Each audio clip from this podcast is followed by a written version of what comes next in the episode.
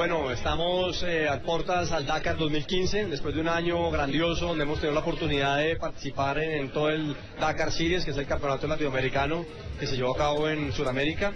Estuvimos en el Ruta 40, en el desafío Guaraní en Paraguay eh, y en el desafío del Inca en el Perú con muy buenos resultados en una sola pieza como me ve y eso nos da una bitácora amplia e importante para poder eh, lograr el objetivo en el Dakar 2015 que es terminar.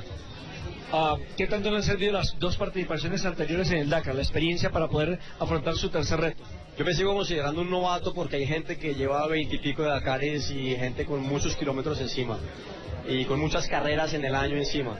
Eh, pero bueno, la bitácora colombiana en cabeza de Sebastián Toro ya tiene unos kilómetros, unas vivencias eh, de seguridad, de no hacer ciertos errores, de protegerse y defenderse más ante los vehículos. Por ejemplo, que este año, de pronto reflexionando, yo me debe quedar parado al lado de la moto y jugármela para que este personaje no le pasara por encima.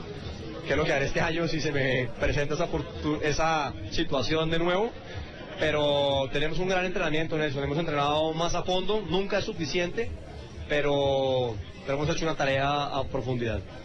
Hablemos de la moto que va a llevar, dónde va a estar la moto, quién lo patrocina. Bueno, este año vamos a hacer un cambio en ese tema, vamos a cambiar de escudería, pasando de un equipo español a un equipo argentino. Eh, pasamos de marca también de Yamaha a Kawasaki con un kit desarrollado en Argentina por Armando Leli. Es un kit que conozco desde el año 2013, cuando participé en la Ruta 40 del 2013 y todo este año he corrido en esa moto, en las tres carreras que te mencioné. Y me siento muy cómodo en la moto, es muy confiable, es muy segura, eh, no se hierve la gasolina tanto porque no es tan cerrada en los tanques y estoy muy contento con el aparato y espero que me lleve a Buenos Aires de nuevo. ¿Qué es lo más difícil del Dakar? ¿De pronto la hoja de ruta? No, el pre-Dakar. El pre-Dakar es todo el año antes del Dakar.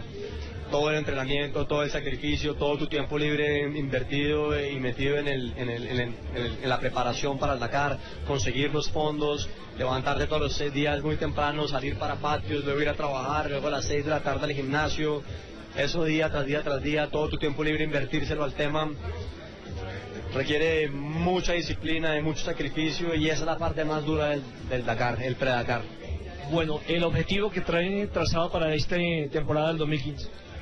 Una vez más, en eso tengo que ser muy humilde, muy tranquilo y es terminar el Dakar, espero terminarlo de la mejor manera y la mejor manera es en una sola pieza, de vuelta en Buenos Aires, ojalá con una sonrisa muy amplia eh, para todo el público y para mí mismo.